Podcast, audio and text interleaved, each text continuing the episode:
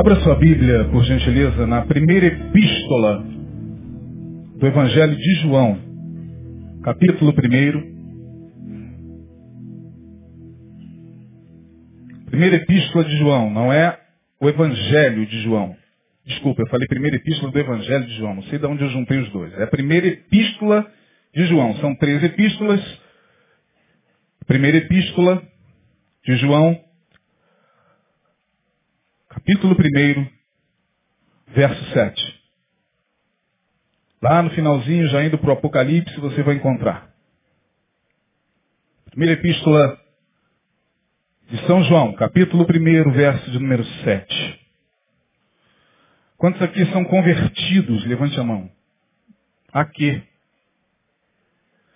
A questão é a quê, né? A gente está sempre se convertendo a alguma coisa. Tem pessoas que se convertem ao crime organizado. Tem pessoas que se convertem tudo quanto é tipo de coisa. Então a conversão é um ato de entrega. Hoje pela manhã nós comemoramos o culto da colheita. Romão mostrou aqui com muita emoção todos os irmãos que chegaram a nós ao longo de um ano. Deus tem sido generoso com a nossa igreja. Nossa igreja é uma igreja que não está nas mídias, não está fazendo propagandas ostensivas, a não ser nas redes sociais, e muito mal. É? Mas Deus tem sido generoso. Nós não ficamos aqui apelando para que as pessoas venham para cá. A gente não precisa ficar agendando a estadia de Deus na igreja. Deus estará nesta sexta-feira. É porque tem pastores que se responsabilizam pela agenda de Deus. Ele vai lá em cima, pega a agenda de Deus e Deus lhe fala: Deus estará nesta sexta-feira às sete e meia curando você. Mas só que tem outro lá falando: Deus estará nesta sexta-feira às 18 horas. E todo mundo está com a agenda de Deus na mão. E a gente não tem a agenda de Deus na mão. A gente não precisa ficar comunicando quando é que Deus vai estar presente aqui na Igreja Batista Betânia para curar você, para dar aquela bênção a você. E mesmo assim Deus tem sido muito generoso.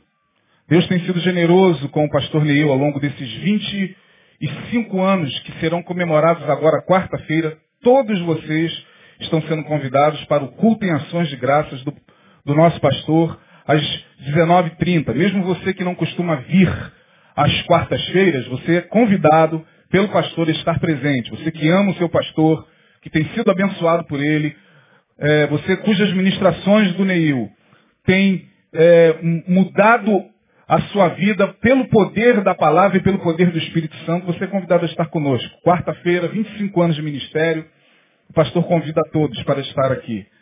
E esse ministério, quando começou, começou assim. Eu estou aqui há 15 anos. Estou aqui desde o ano de 2000.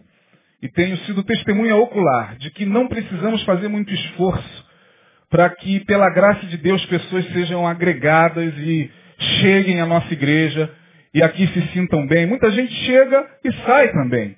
Né? Porque a palavra de Deus diz lá em João, né?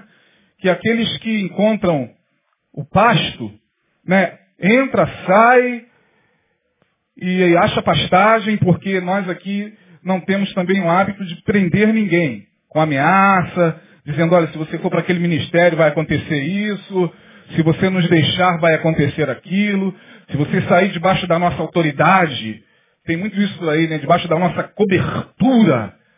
Já ouviram falar esse negócio aí? Quantos já ouviram falar? Se sair debaixo da nossa cobertura. Irmão, o profeta Isaías vai dizer uma palavra muito interessante. Ai daqueles que se cobriram, mas não com o meu espírito. A nossa cobertura é do Espírito de Deus. Não é de homem. A nossa cobertura não é de ministério algum. Nossa cobertura não é da mão do pastor Neil nem do seu ministério. A nossa cobertura é a cobertura do sangue do Cordeiro. Porque aquele que habita no esconderijo de quem? Do a sombra do onipotente não é a sombra de igreja nenhuma. Se bem que tem gente que acredite piamente de que estão guardados à sombra da denominação a que pertence. Se bem que tem gente que não consegue, de, em hipótese alguma, entender que tudo o que você precisa na sua vida é a sombra do esconderijo do Altíssimo. Então por aí tem essas igrejas. Olha, se você for para lá, ixi, olha, se a gente fosse falar, pessoas que estão vindo para a nossa igreja são ameaçadas pelos seus líderes, são ameaçadas pelos seus pastores. Vai para aquela igreja. Uma vez, uh, eu já até contei isso aqui, né? Eu estava saindo da minha casa, eu moro em cima, meu cunhado mora embaixo, tinha um varão conversando com ele, falando justamente da nossa igreja. Ele não sabia que eu era pastor da igreja. Eu dei bom dia e estava ligando o carro e ouvindo ele falar, ah, porque aquela igreja lá, da sua casa, aquela Batista Betânia lá, tá, varão, aquilo ali é igreja de porta larga. Eu falei, tá certo, ele não está errado. A nossa igreja tem uma porta larga, tem três portas largas. Tem as portas laterais e a porta dos fundos.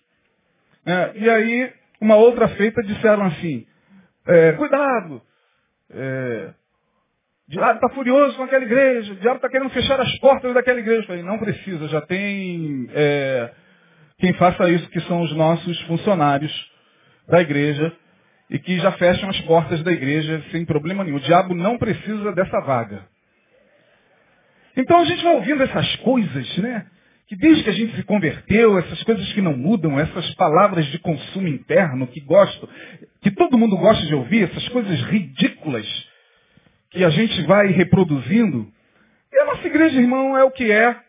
Nós recebemos aqui mais de 300 pessoas ao longo de um ano, 200, 300 pessoas. A cada reunião é, para, de novos membros, nós temos 200, 300 pessoas. Dessas 200, 300, 5 não gostam e não voltam mesmo. O Leão é muito claro. Quem já participou? Quantos já participaram da reunião com ele? Levante a mão. Você sabe como é feita a reunião. Então não tem mimimi. É ou não é. É papo reto, é direto mesmo. Porque a gente não tem nada a esconder. Então Deus tem sido muito generoso. E hoje pela manhã, como nós fazemos uma vez por ano, a gente comemora o culto da colheita, onde os novos convertidos, os que foram discipulados e batizados, eles chegam à nossa igreja para agradecer a Deus e eles quem cantam, são eles que oram. Hoje um rapazinho com, com autismo orou e emocionou a todos nós. E é algo assim muito maravilhoso. E Deus vai acrescentando, como diz lá em Atos dos Apóstolos, Deus acrescentava a cada dia aqueles que haveriam de ser salvos. Nós temos tido a graça de Deus de ver isso aqui na nossa igreja. Mas eu perguntei sobre conversão. E aí, lendo a primeira epístola de João, capítulo 1, verso 7, diz assim: Mas, se andarmos na luz, como ele na luz está. Temos comunhão uns com os outros. E o sangue de Jesus Cristo, seu Filho, nos purifica de todo pecado. É isso que aí na sua Bíblia? Vou repetir. Mas, se andarmos na luz, como Ele na luz está, temos comunhão uns com os outros, e o sangue de Jesus Cristo, seu Filho, nos purifica de todo pecado. Amém? Quantos foram purificados aqui? Mas quando você lê esse texto, parece que o texto está numa ordem diametralmente inversa aos processos visíveis de entrada na fé. Parece que João inverteu. Parece que o texto era para ser colocado de trás para frente.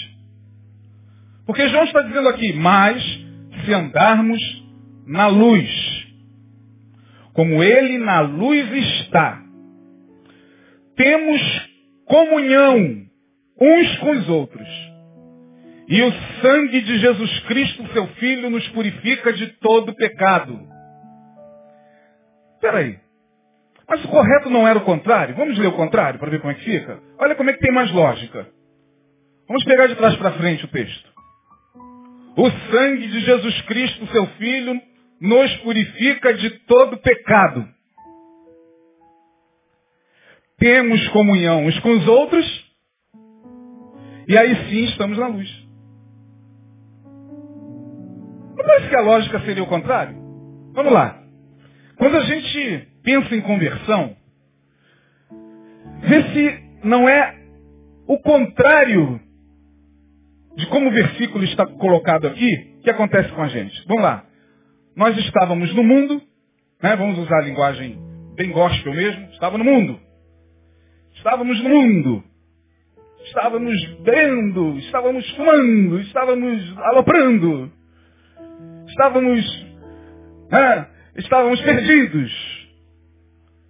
E aí, um belo dia, a gente recebeu o convite de alguém, veio à igreja, ouviu uma palavra, e aí o pastor disse, quantos querem o quê? Quantos são da antiga aí? Vamos lá. Quantos querem aceitar a Jesus como seu único, suficiente Salvador? Alguém? Alguém? Meu amigo, hoje tu tens a escolha, vida ou morte, qual vais aceitar? Amanhã, muito tarde, hoje Cristo te quer libertar. Venha, pecador. Ó, oh, vem. Eu sou dessa época, tá? Sem demora, Salvador. Porque vacilar e ter temor. Ó, oh, vem, vem. Quantos lembram disso? Descanso te dará. Eu quero aceitar Jesus sem contar com a pessoa que nos trouxe. Senhor, toca nele, Senhor. Toca nele. Toca nele. Você que está ao lado dessa pessoa, essa pessoa quer vir aqui, mas essa pessoa está sendo presa pelos demônios, não é assim? Tem uma força espiritual prendendo a pessoa na cadeira. Aí você fica preso mesmo, sugestionamento forte. Tem uma força. Você que está ao lado dessa pessoa, pergunte a ela se ela quer aceitar Jesus. Aí você, timidamente, você já é evangélico? Não. Quer aceitar Jesus? Você vai comigo lá na frente? Vou. Se for um jovem com uma menina bonita, então vai na hora. Claro que sim. Aí vai lá na frente, aí chega aqui. Aí aquele bando de pecadores dos quais nós fazemos parte. Né? No meu caso, eu nasci em berço evangélico, fui apresentado num culto de praça pública, depois me desviei e fiquei aloprado, depois aos 18 anos eu voltei para o Evangelho. E voltei assim como você, voltei como se nunca tivesse conhecido a Cristo. Fui batizado com 12 anos, e aí aconteceu exatamente assim. Né? Eu estava com um cigarro no bolso, fui numa reunião, e nessa reunião tinha um homem de Deus, e aquele homem de Deus fez o apelo, e eu também fui como você. A gente vem compungido à frente, e quando é um pregador mesmo, tipo, né, o pastor Reil, tocou, tocou, tocou no meu coração. Esse cara é muito... Aí vem. Aí a gente aceita Jesus. Olha a ordem do versículo. Por isso que eu disse que deveria estar invertida. Porque deveria estar assim, ó. O sangue de Jesus Cristo nos purifica de todo pecado. Esta é a lógica inicial. Venha, porque o sangue de Jesus Cristo vai te purificar de todo pecado, não é assim? Como é que a gente prega quando a gente quer converter alguém? Venha, pecador, venha como estás. Esse venha como estás é desde a minha, desde a década de 80, quando eu me converti. Venha como estás, porque a palavra de Deus diz, venha como estás. Tudo está na Bíblia. Procure uma igreja mais próxima da sua casa, assim diz a Bíblia. E a gente vai jogando tudo na Bíblia, a gente só não sabe onde está. Mas aí a gente diz, você que está cheio de pecados, você que está sobrecarregado, venha para que o sangue de Jesus te purifique de quê? Todo pecado. Está correto. E aí a gente se converte, depois que a gente se converte, a gente passa a frequentar a igreja. Aí nossa vida muda. Eu me lembro que quando eu me converti, meu irmão, tive uma experiência imediata com Deus, até porque eu era desviado. Essa palavra é pesada, eu era afastado, irmão. Nunca fui desviado, é o diabo. Ah, o irmão está desviado. Não, não, não use esse termo, não. Diga que ele está afastado. Desviado é o capeta, que nunca mais vai voltar. O afastado, Deus ainda pode trazê-lo pela sua graça. E aí eu estava afastado. Mas quando eu me converti foi algo tão bom, algo tão gostoso, né? A gente fica santo. E eu tive a experiência, é, é dentro de muito poucos meses, tive a experiência do falar em línguas. Eu estava num, num, num grupo de oração, aí comecei a orar por mim mesmo. Sem aquele negócio de glória, glória, glória, glória, glória. Os pentecostais sabem a linguagem que eu estou. Eu me converti numa igreja pentecostal, irmão pentecostal xiita, do Estado Islâmico pentecostal. Sem violência. Sem a violência. Mas era xiita, não era nem sunita. Era xiita. E a gente, né, tinha que dar glória, da glória, glória. Não, eu não. Eu fui para um cantinho, comecei a glorificar a Deus. Deus estás maravilhoso, bendito seja o teu nome. E, e daqui a pouco eu estava falando em outras línguas e um orgasmo no espírito. Que eu falei, meu Deus, o que, que é isso? E eu tentava falar uma coisa e saía outra. Eu falei, Jesus, que coisa maravilhosa, eu queria isso, só sei que isso foi numa vigília, amanhã chegou, os irmãos já estavam acabando, e eu, eu lá. Aí o cara me chutando assim, acabou, irmão. Acabou, pastor, não, deixa ele aí, não chuta ele não. Não chuta ele não, que ele está ali, né? O irmão me chutando na, hora da cópula. Espírito Santo ali em mim. É, irmão, é isso mesmo. Quem já passou por isso aqui? Levanta a mão. Ah, você sabe o que eu estou falando. Né? Cópula espiritual, é Deus ali Aí você fica santo, você logo que se converte, logo que você vem à frente, vem o discipulador. E no nosso caso aqui tem um bom discipulador que é o Romão. Cadê o Romão? Uma salva de palmas para o Romão, Romão. Romão é um, é um discipulador de primeira. Que até para discipular a gente né, tem que saber escolher o discipulador. É, e o Romão é um homem de Deus, um homem que tem discipulado de uma forma tremenda, é o responsável pelos novos convertidos. E aí você vai para a classe. O sangue de Jesus te purifica de todo pecado. Você vai para a classe de batismo, você que não é batizado, porque você quer logo se batizar. Né? Aquela coisa bonita, todo mundo de branco, aquele é o, é o chamado ritual de iniciação na fé. Você quer passar por aquilo. Aí no dia do teu batismo, Hã? O sangue de Jesus que já te purificou de todo pecado, agora você precisa o quê? Ter comunhão com os irmãos.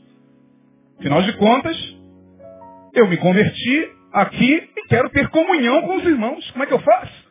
Deus tem que batizar, vamos batizar. Tá, você aquele dia maravilhoso, né? quando não está muito frio. É, é aquele dia de sol maravilhoso, num salão. No meu caso, eu fui batizado lá no Rio Jesuíta, um rio sujo pra caramba na época. É, tá mais sujo agora, não sei nem se existe. Lá em Paciência, eu fui batizado no Rio.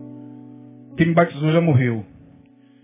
E alguns são batizados no Rio, outros são batizados na praia, outros numa piscina, que é o nosso caso.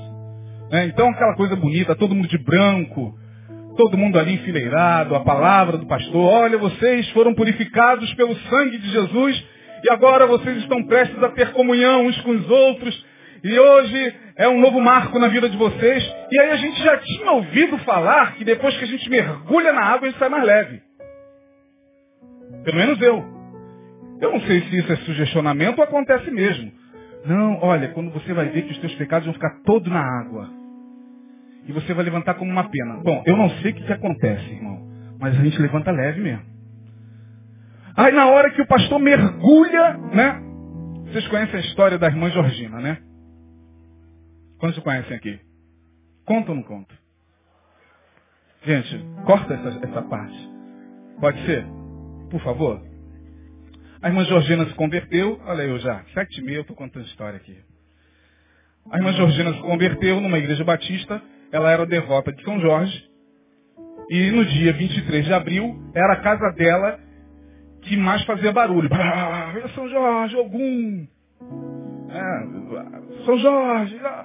A irmã Georgina era conhecida naquela rua como uma devota de São Jorge. Um belo dia ela vai à igreja, passa por esse processo, ouve o pastor, a mensagem toca, né? Tocou, a irmã Georgina veio à frente. Ela era muito obesa. E ela veio à frente, se converteu, né? E no dia do batismo da irmã Georgina, ninguém acreditou. A rua em peso estava na igreja. A irmã Georgina, conhece, irmã? A irmã Georgina, não acredito, devota de São Jorge até a alma. Se entregou sua vida para Jesus. Não, eu vou, eu quero ver isso. E a igreja lotada, o pastor, orgulhoso, né? Resgatei uma alma das mãos de, de, de São Jorge. E aí no dia do batismo foi um tanque, né? Tem aquele tanque batismal bonito, já viu né? em algumas igrejas? Você fica assistindo o batismo do irmão aqui, ó. Quantos conhecem isso? Levanta a mão. Bonito pra caramba, né? Algumas igrejas têm. Você senta, como num culto de hoje, você vai vendo ali o pastor, tá, foi mais ou menos assim. A irmã Georgina, na hora que desceu a irmã Georgina, muito pesada, aí com muito cuidado. E tal, na hora que o pastor, você confessa Jesus e tal, tal, todo mundo levantou, a igreja não estava acreditando. E aí quando o pastor, eu te batizo em nome do Pai, do Filho e do Espírito Santo, ela foi na hora de, de, de subir, irmão. O pastor, meu Deus do céu, perdeu a, a, a pegada. E a irmã Georgina, e todo mundo vendo. Aí todo mundo naquela tensão, a irmã Georgina, quando ela levantou, valei meu São Jorge.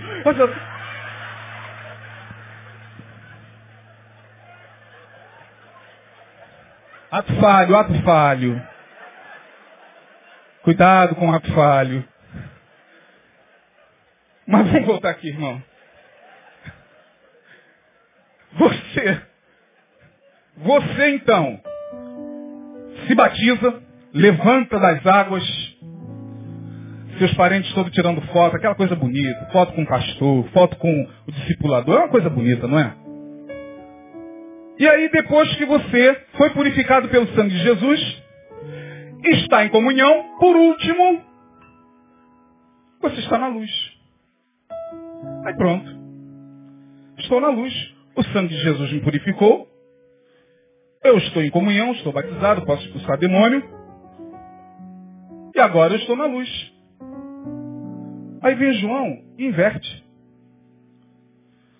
Mas se andarmos na luz, passo número um, como ele na luz está, temos comunhão uns com os outros. Por último, o sangue de Jesus Cristo nos purifica de todo pecado. A ordem do versículo está inversa? Quer dizer que todo esse processo pelo qual nós passamos está errado? Não. Só que esse processo de conversão, pelo qual eu e você passamos, é a entrada na fé que parte do consciente ou da vida pública para o inconsciente. A ordem de João é o inverso. Você não se converte de fora para dentro. Aqui, nesse texto, a palavra é para gente. É um convite agora para mim e para você. É uma conversão de dentro para fora. Porque muita gente, nesse processo de conversão, infelizmente, se torna apenas um adepto de uma religião. Ele saiu da macumba, se tornou evangélico. Qual foi a mudança que ele teve? Bom, a mudança que ele teve foi que ele agora dá a paz do Senhor e não dá mais axé. Ele era católico devoto de Maria, e agora ele é evangélico. Qual é a mudança? Agora ele não reza mais. Ave Maria cheia de graça, o Senhor é convosco. Bendito sois vós entre as mulheres, bendito é o fruto do vosso ventre, Jesus, Santa Maria, Mãe de Deus, rezai por nós pecadores, agora da. Não, agora ele, ele, Pai nosso que está nos céus, santificado seja o seu nome. Mas qual é a diferença? Nenhuma. Ele mudou o rito, ele se batizou, ele se converteu a uma religião, ele se converteu a uma ideia que foi vendida a ele. Ele se converteu a, uma, a um pensamento. Ele não se converteu de fato e de verdade. E muita gente está nessa vibe. Muita gente, quando se converte, fica infinitamente mais insuportável do que era. Estou falando nenhuma novidade. Vocês que ouvem Neil aqui diariamente, diuturnamente, quarto, não estou falando de uma novidade. Tem gente que quando se converte fica pior. Aí você fala assim, meu Deus, bom seria se esse cara nunca tivesse colocado os pés na igreja. Porque depois que ele se converteu e se tornou insuportável, aquele colega de trabalho insuportável. É aquele marido chato, é aquela mulher chata. E não sabe por que, que o marido não se converte. É o diabo, é Satanás, e não entende que Satanás é ela. O diabo é ele que fica enchendo a paciência do marido, o marido para a igreja, pega o cara, vamos lá, hoje, não, não consegue entender que não é por força, nem por violência, mas pelo meu espírito, diz o Senhor. Não consegue entender o que Jesus falou claramente. Olha, quem converte o homem do pecado, da justiça e do juízo, não é o pastor, não é a igreja, que é muito bacana, muito legal, muito diferente, moderna, é o Espírito Santo. Não, não entra. Não adianta que tenha algo aqui um chumbo aqui na cabeça de algumas pessoas. E são essas pessoas que parece que na vida das quais a conversão se tornou algo terrível. Bom seria se ela se desconvertesse. Volta. Faz a, bota a fita assim. Como é que é o contrário? Volta, meu filho. Volta para fazer tudo de novo. Você não entendeu nada. Cara se converte, se torna intolerante com a religião alheia. O cara se converte, sai por aí quebrando o centro espíritas. O cara se converte, sai por aí falando que todo mundo vai para o inferno, quem não professa a fé dele, quem não canta como ele, quem não se veste como ele, quem não come como ele, quem não bebe como ele, vai para o inferno. O cara se converte, sai por aí estragando amizades antigas. Só porque agora o amigo dele, quando senta com ele, pede uma Antártica. E ele não pode fazer parte da roda dos escarnecedores.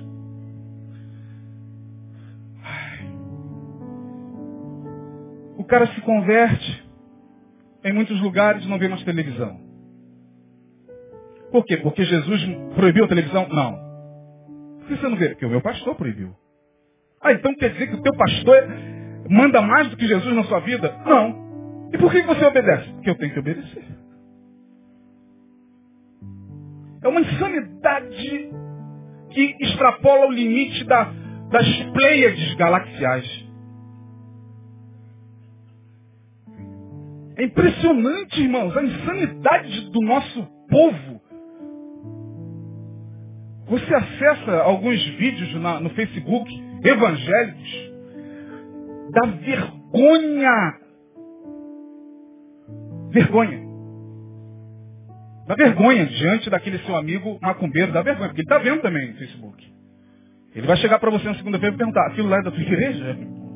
Isso aqui é da tua igreja? Você pode explicar, não, irmão, não, não. Isso aqui é, é... É impressionante, eu não sei que tipo de conversão é essa. Porque muitas vezes é uma, é uma troca de religião. O cara vem, levanta a mão, emocionado, chora, vem, mergulha no tanque, é, sai por aí e está integrado, e quando na verdade a proposta de João é outra. Não parte de lá para cá, parte daqui para lá. Porque ele começa, se você estiver na luz, como ele na luz está, aí sim você vai ter comunhão uns com os outros.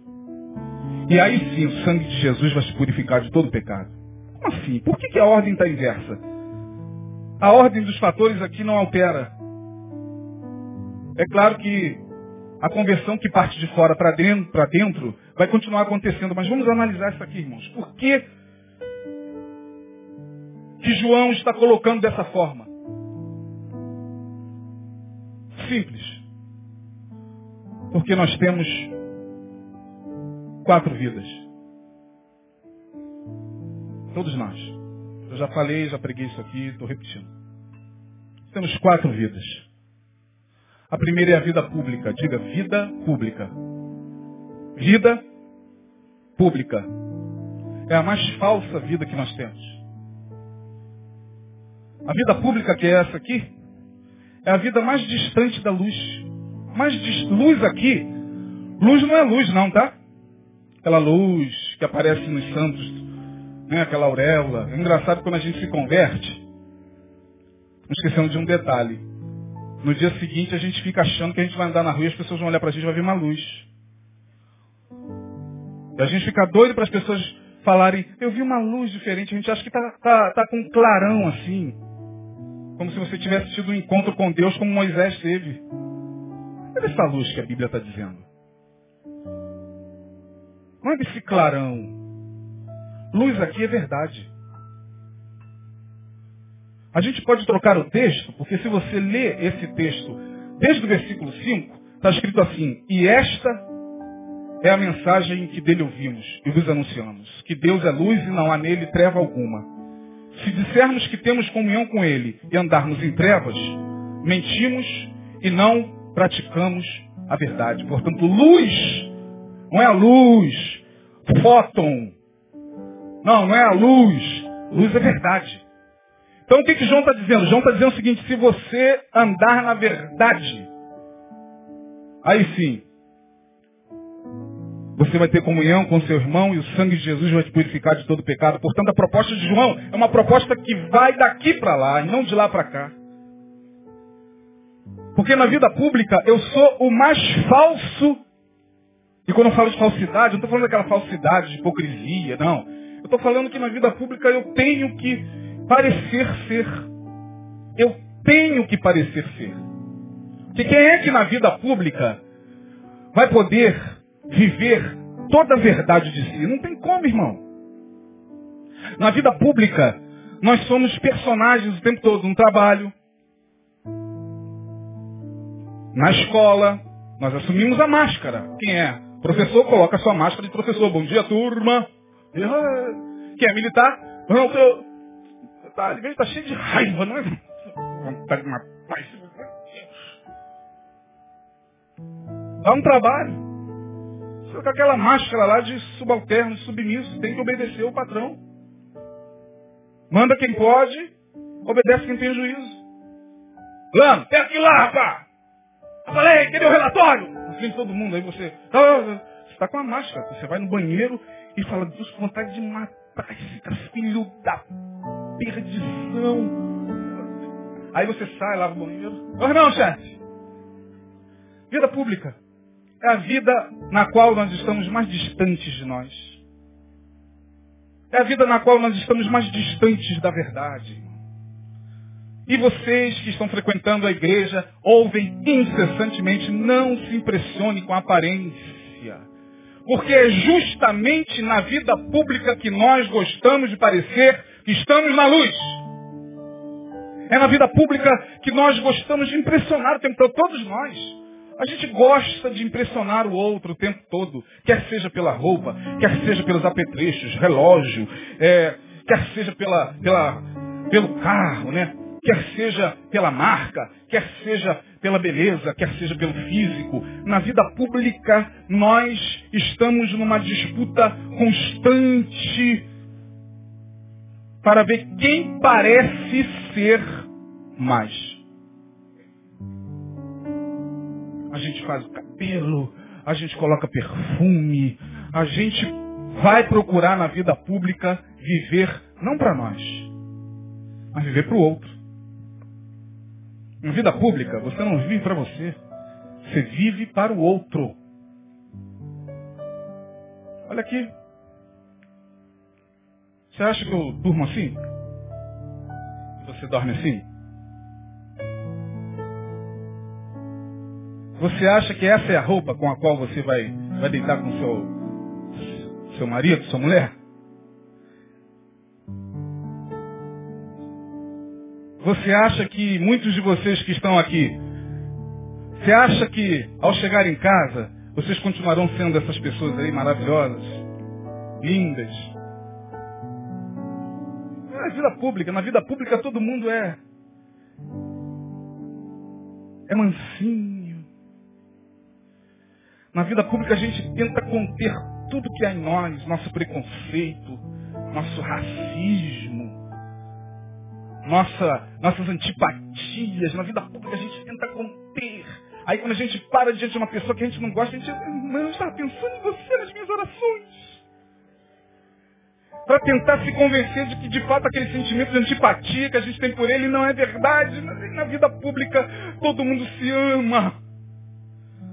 Na vida pública todo mundo se beija. Na vida pública é um circo.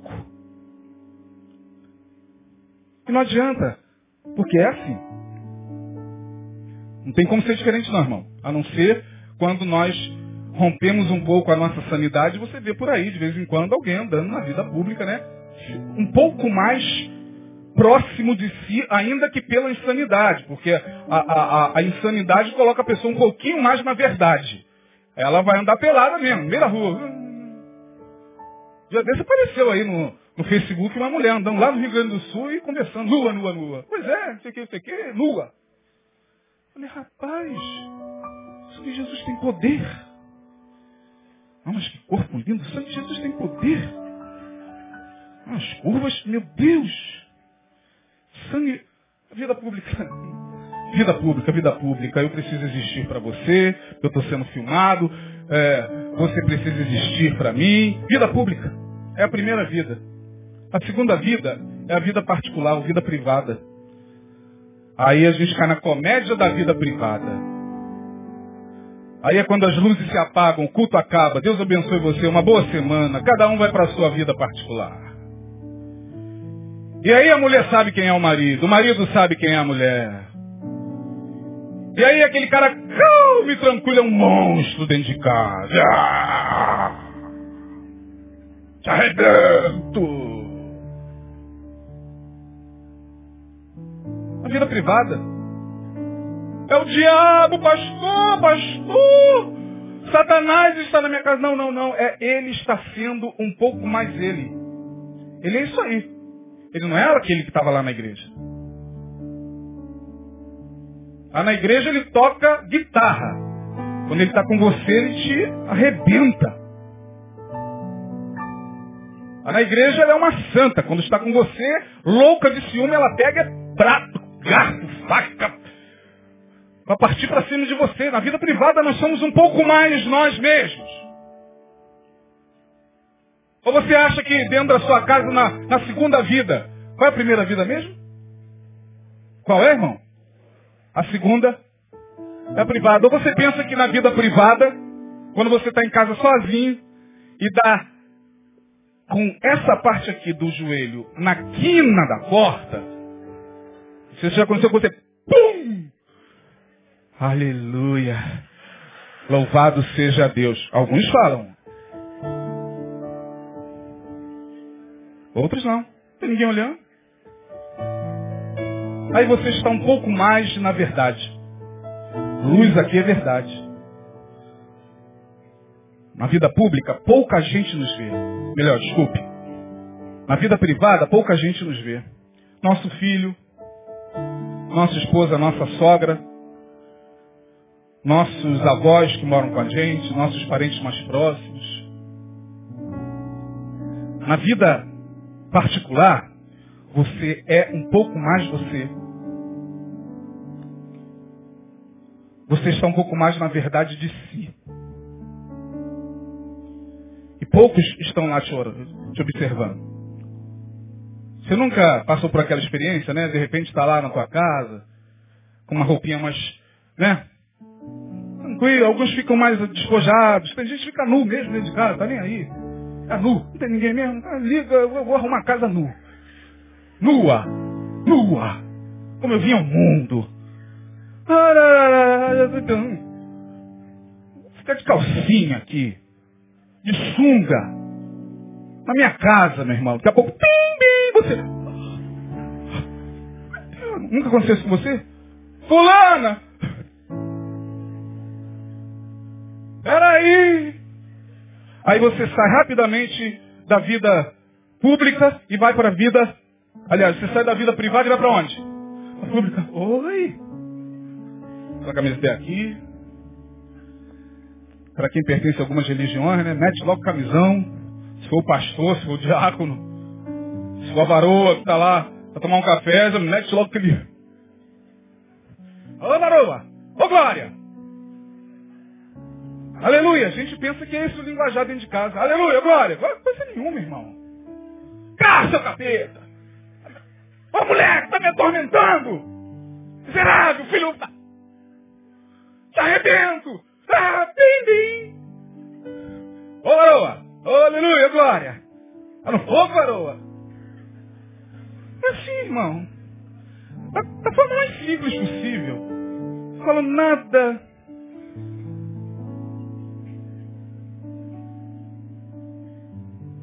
Vida privada. Só você sabe a que você tem. Se andarmos na luz como Ele na luz está, nós temos comunhão uns com os outros. Vida pública, vida privada. Você imagine só. Não, não imagina não, hein? Não, não imagina não. Daqui a alguns anos isso vai acontecer. Pode escrever aí, pastor Isaías com mais uma das loucuras dele. Daqui a alguns anos, sua vida privada vai estar sendo vigiada. O Google vai dentro da sua casa e vai saber o que você está fritando lá na cozinha. Ah, pastor. Ah, é? É mesmo? Ah, você acha que eu estou surtando? Você acha que já, já não estamos muito próximos disso? Porque nas redes sociais nós já estamos totalmente nas mãos deles, irmãos. Não pense você, ele já sabe teu gosto, ele já sabe que tipo de camisa você gosta, ele já sabe o remédio que você compra, ele já sabe os sites que você acessa. Quantas vezes você entra naquele site? Com quem você conversa? O que você conversa? E fica todo mundo. É, será? Tem coisas do pastor aí esse ano, tem que ser. Ah, é. Ah, viu o que, saiu essa semana? O Barack Obama estava rastreando os passos da Dilma. Ah, meu Deus do céu, irmão. Você está em que mundo, irmão? Na vida pública você já está totalmente entregue mesmo. Está na rede, irmão. Você está na rede. Vira para a pessoa que está do lado e fala, já era. Assessor, fala com ela, assessor. Já era.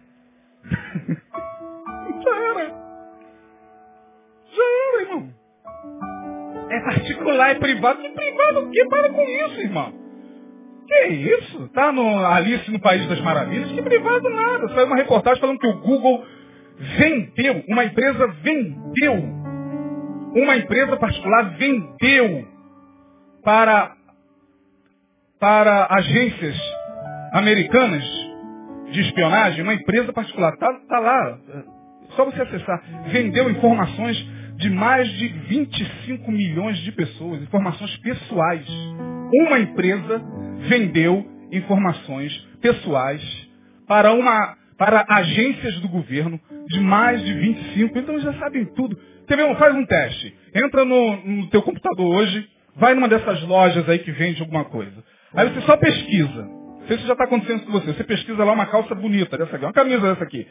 Aí tá lá, 30 reais. Aí você, pô, legal essa camisa, né? Poxa, bacana. Aí tal, aí comprar. Aí fica piscando assim, ó. Aí você, não, comprar não, vou precisar de Betânia. Você entra, até que no nosso site ainda não. Mas você entra em outro site, o que acontece? A camisa tá lá do lado. Aí você ué, mas não tava, essa camisa estava no outro site. Quantos já viram isso aí? Aí não, não. Daqui a pouco, eles sabem se você está no banheiro fazendo número um, número dois. Por enquanto não, por enquanto só essa pessoa que mora com você. No máximo, aquele fofoqueiro que mora parede meia com você, dependendo de como você vive lá na sua vida privada. Mas a gente tem uma terceira vida. É a vida do consciente. É a vida do pensamento. Ah, aqui ninguém entra, pastor. Aqui é só eu comigo mesmo. Eita, que maravilha. Eu sou de uma época, porque nasci e fui criado no meio pentecostal, sou de uma época em que diziam assim, o Senhor está vendo os teus pensamentos. Irmão, que pavor. E nós, naquela época, eu adolescente, eram os pensamentos mais impuros e lascivos que passavam pela nossa cabeça. A gente ali no culto, aí vinha aqueles pensamentos, eu falei, meu Deus, aí Deus está vendo seus pensamentos, e Deus vai usar o vaso para esse Jesus, Senhor, isso é uma guerra de pensamentos, a gente fica, era um desespero. Agora acabou isso, agora ninguém lê mesmo. Agora tá, corre solto. Só Deus sabe o que, que tá, você está pensando aí do lado da sua esposa. Só Deus sabe o que você está pensando sobre mim. E eu sobre você. É a terceira vida. Nessa terceira vida, a gente está mais próximo da verdade. Que aqui, aqui a gente pensa mesmo. A gente pode até não falar, mas pensa. A gente pode até não chegar e nojento na cara dele, mas a gente olha aqui nojento. Ah. A gente não vai chegar e falar, ó oh, como você é maravilhoso, maravilhosa. Só que Jesus tem poder, mas aqui que maravilha. Jesus do céu. Ah, não tem ninguém lendo. A gente está um pouco mais próximo da luz. Só que aqui, a gente ainda tem uma guerra, porque aqui tem lei, aqui tem códigos morais, aqui tem palavra de Deus, aqui tem lei, aqui tem código. Por isso quando você pensa alguma coisa, você fica isso. Isso aqui, ó. É porque aqui você ainda tem ética. Aqui você ainda tem senso moral. Está tudo aqui no, na terceira vida consciente. Então quando você pensa aquela besteira, você fala, Jesus tem isso. Tá. E quando vai dormir, então piora, né? Porque relaxa a mente aí que passa. Puf, abre e vem. Jesus, Senhor Jesus. Aí ora. Tem misericórdia, Senhor. E tem que fazer isso mesmo, né? Porque a gente é uma, um turbilhão de pensamentos. Turbilhão. Mas aqui a gente, Senhor, tem misericórdia. Deus, o que, que, é isso que eu pensei? Aqui a gente dá fala. Mas aqui a gente está mais próximo da gente. Aqui a esposa não lê mesmo. Não é aquela historinha que vocês já devem conhecer? O cara senta de noite, na hora de dormir, ao lado da esposa, e fica parado olhando para o alto. Eu acho que o Neil já contou isso aqui, já. Fica parado, olhando para o alto, olhando para o alto, aí a esposa deita do lado dele e está lá. E ela olha. E aquele silêncio. E o tempo passa. E ela olha. E aquele silêncio, ele olhando para o alto. Aí já começa. Mulher, então. Meu Deus do céu, o que, que esse homem está pensando? Será que ele está pensando? Não é possível. Na outra? Será que tem outra? Não. E ele está. Ela, fulano. Está pensando em quê, fulano? Fala para mim, fulano. Fulano, aí já começa aquela insegurança. O que você está pensando? Ele falou, não estou pensando, estou olhando para saber como é que aquele mosquito fica de cabeça para baixo sem cair. É o desespero. A gente não pode nem se recolher para pensar, ficar num canto em casa. Nossos filhos não podem nem ficar quietinhos um pouquinho. O que esse garoto está pensando, hein? Está pensando. Ele está pensando, deixa o garoto pensar. Quem tem filho adolescente sabe que os garotos adoram pensar no banheiro. Pensam. Aquele silêncio. Porque aqui, na terceira vida, consciente, eu estou mais próximo de mim. Ninguém está lendo. O pastor não lê. A mulher não lê. O marido não lê. Só eu. Mas aqui eu ainda tenho barreira. Até eu cair na quarta vida. O inconsciente. Ah, irmão, ali nós somos nós mesmos. O inconsciente é algo espantoso. É algo que os próprios psicólogos e psicanalistas não conseguem decifrar. O que é o inconsciente? Quem utilizou pela primeira vez essa palavra inconsciente dando esse nome de um lugar em nós onde nós somos. Foi Freud.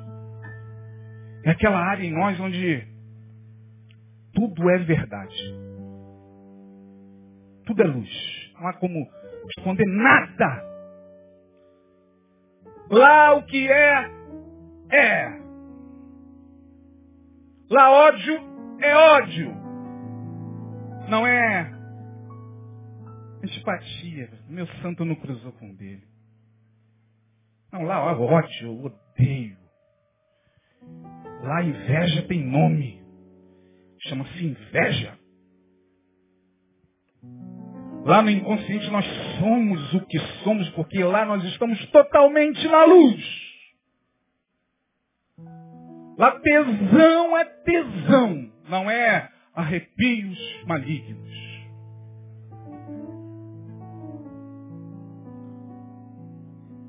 Lá o que é, é. Estou na luz.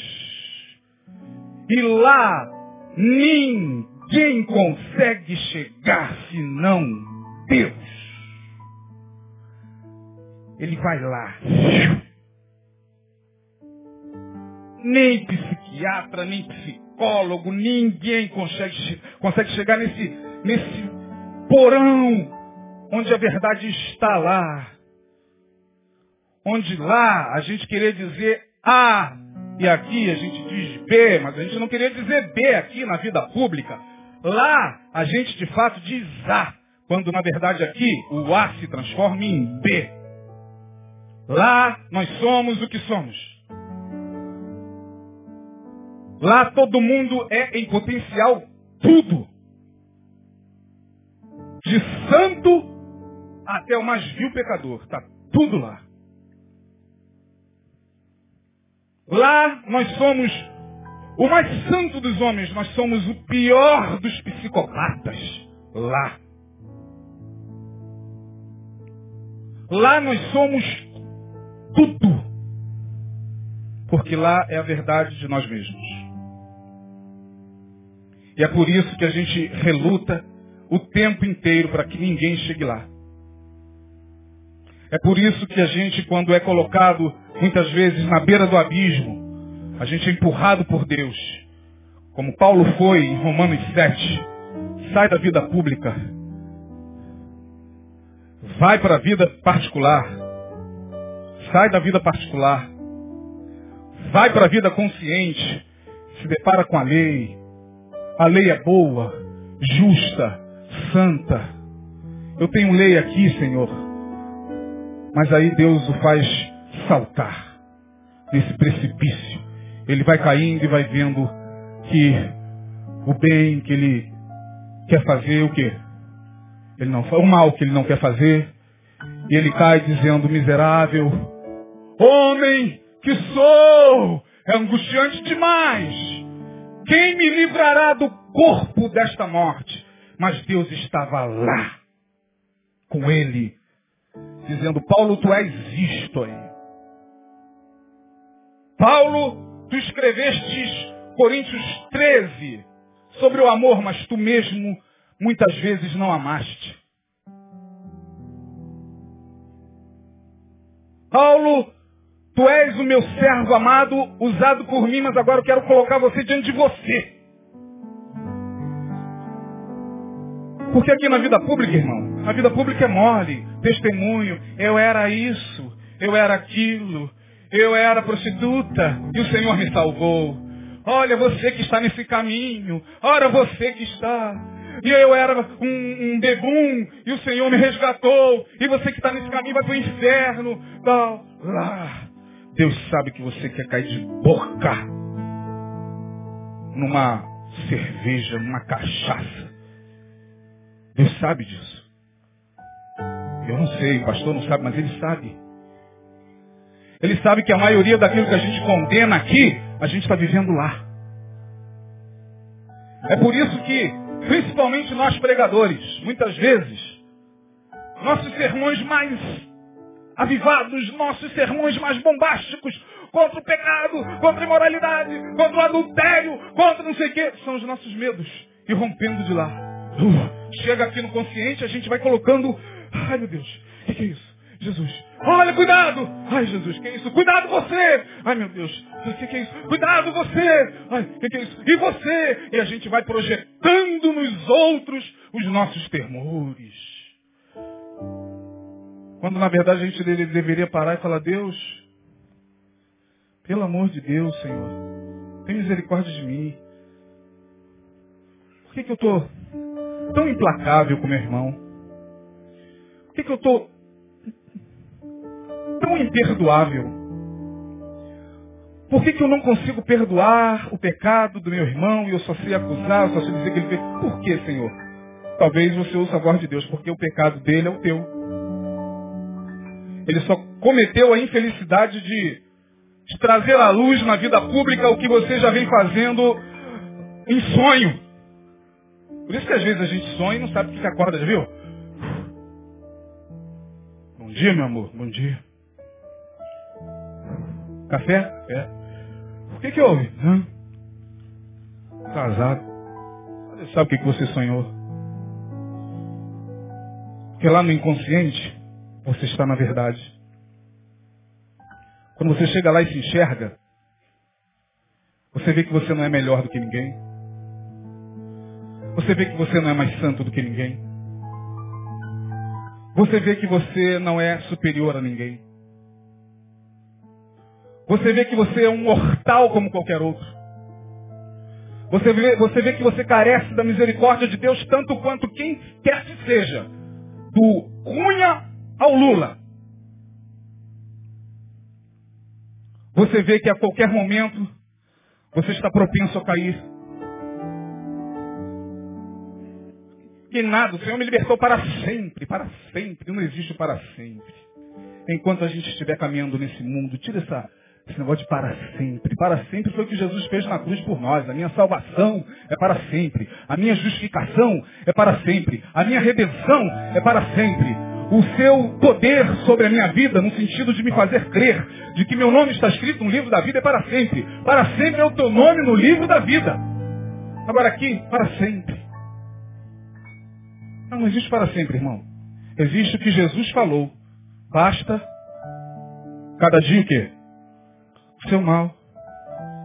Eu caminho na esperança de que nessas minhas quatro vidas eu vou fazendo como João, tentando duramente me aproximar da luz para ver quem eu sou.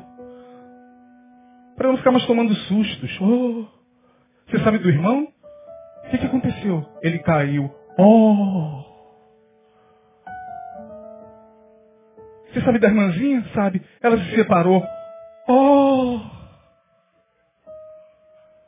Você sabe do pastor falando de tal? Você ixi, largou o ministério. Largou... Oh! Sabe do, do, do, do, dirigente do coral, do baterista, do guitarrista? O que aconteceu? Pegou uma menininha de mau jeito e então... Oh! Quem está na luz não faz mais isso, irmão. Para com esses... Oh! Esses espantos. É mesmo, é? Teve um rapazinho que chegou perto de mim e falou assim uma vez, pastor, estou muito triste, estou muito triste. Isso é um, um, bom tempo. Aqui mesmo, bem, oito anos atrás. Estou muito triste, estou muito triste, estou muito triste. Falei, o que, que houve, irmão? Uma referência na minha vida, uma referência, uma referência. Que eu como referência de Deus, referência, referência, referência. Aí, falei, aí fiquei assim para ele. Hum, o que aconteceu? Se apaixonou por uma menina. Teve um caso com a menina. Que desgraça. Eu fiz uma pergunta para ele. Você já se apaixonou? Já experimentou a paixão alguma vez? Você já, já se apaixonou, irmão? Falei, irmão, para com esses surtos morais. Vai orar por ele. Entregá-lo na mão de Deus.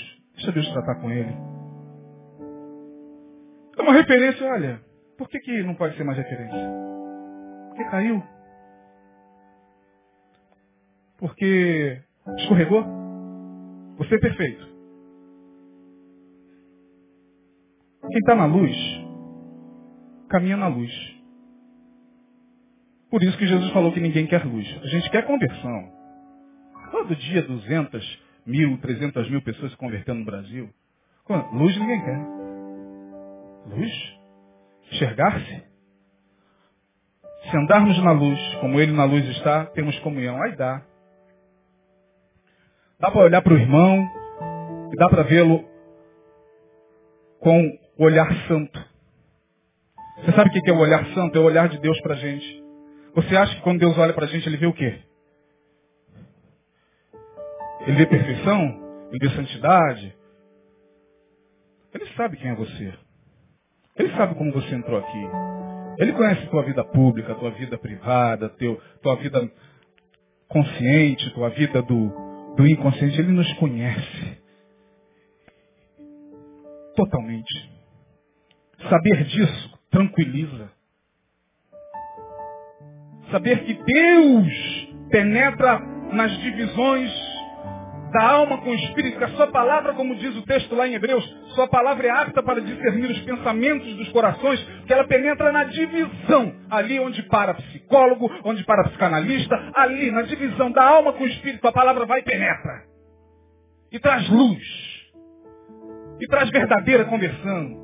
E mostra você que conversão nada tem a ver com mudar de igreja, ir para Betânia, sair de Betânia, ir para a Assembleia, sair da Assembleia, ir para lá, ir para cá. Conversão tem a ver com andar na luz de Deus. Na verdade de Deus de nós mesmos. E aí você só tem a dizer como meu xará. Quando foi visitado por Deus, eu vi o Senhor. Ele não ficou alegre não. Aleluia, eu vi o Senhor. Vamos ver o Senhor, como se vê o Senhor. Vamos ver o Senhor, vamos celebrar porque nós estamos vendo o Senhor. Não, Isaías disse, o quê? Ai de mim! Porque sou homem de impuros lábios. Habito no meio de um povo de impuros lábios. E os meus olhos viram rei. Todos que tiveram um encontro com o Senhor caíram por terra porque perceberam que esse ser ambíguo, esse ser pecador que nós somos, diante da grandeza, da terrível santidade de Deus, não pode subsistir. É morte. É por isso que Jesus se coloca no meio, intermedia. Calma aí, Pai. Eu serei sacerdote eterno, segundo a ordem de Melquisedeque. Ele pode se chegar a ti agora sem. Opa! Ele pode se chegar a ti sem temor. Cheguemos, pois, com ousadia. Entremos no Santo dos Santos pelo sangue do Cordeiro. Não há mais medo. Você pode entrar na presença de Deus, sendo você quem é. Ah, mas se Deus conhecesse e soubesse quem sou, quem fiz, o que eu fiz. Não, Deus sabe. Não, Ele sabe. Mas mesmo assim, por Jesus, você não precisa mais temer. Você não precisa mais andar apavorado. Ai meu Deus. Como algumas pessoas vão em algumas reuniões aí, consagrações. Ai meu Deus, Deus vai revelar. Deus, Deus vai mostrar. Deixa Deus mostrar.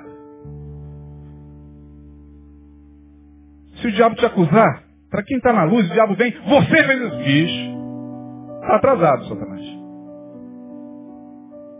Você fez isso. Fiz.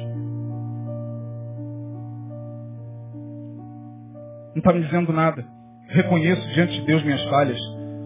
Mas tenho sobre mim aquele que é advogado.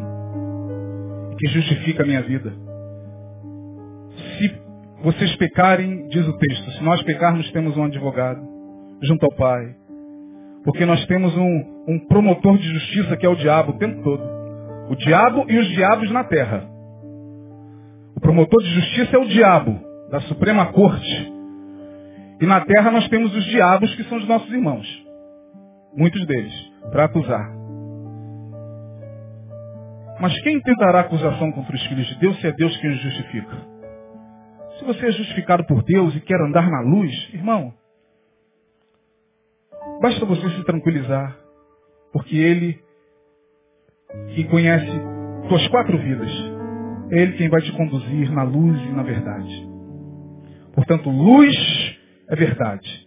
E aí sim, ando na luz, posso ter comunhão uns com os outros, não tenho, não tenho mais medo. Ah, eu vou para lá, ah, eu não vou para ali. Ah, porque ali está uma roda de samba.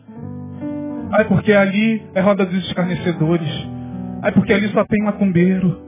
Ai, porque, meu irmão, se você está na luz, você sabe quem você é em Deus. Então você vai. Bom dia. Aperta a mão do macumbeiro, do espírita, do muçulmano, do crente.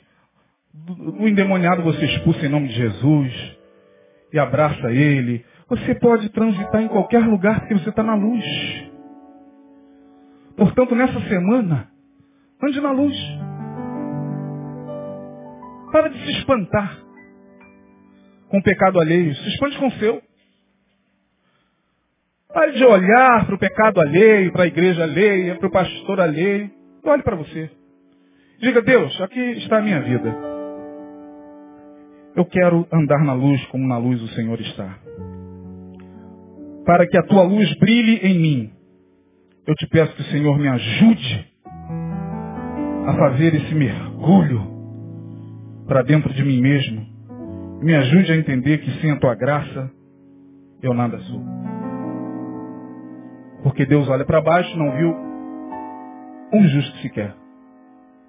Graças a Deus, porque Ele próprio, diz o texto, proveu a sua salvação. Se nós estamos aqui hoje, é porque Deus quis prover para si a salvação e mandou Jesus Cristo. Para que por Jesus nós andássemos em vida. E vida abundante. Vida abundante é a vida na verdade. Que nessa noite você possa digerir essa palavra. Digira, mastigue. Talvez ela seja um pouco amarga para engolir. Mas quando você engole, você, puxa vida. Se Deus me conhece até nos meus sonhos, então eu estou, estou bem. Estou bem, Ele me conhece. Ele sabe quem eu sou. Eu não preciso ficar provando mais nada para ninguém. Eu não preciso ser reconhecido por ninguém. Eu não preciso mais provar para ninguém nada. Como diz lá o poeta. Agora me esqueci. A música do, do Legião. Quando ele fala que não precisava provar não sei o quê. Como é que é? Era provar para todo mundo que eu não precisava provar nada para. Não precisa nem provar para as pessoas que você não precisa provar mais nada para ninguém. Basta viver na luz. Se você recebe essa palavra, Deus te abençoe e guarde no seu coração. Amém? Vamos ficar de pé. Vamos orar. Eu não preciso. Dê uma boa semana aí a pessoa que está ao seu lado. Deus abençoe. Quarta-feira queremos muitíssimo que você esteja aqui no culto em ações de graças do nosso pastor. Por favor, irmão.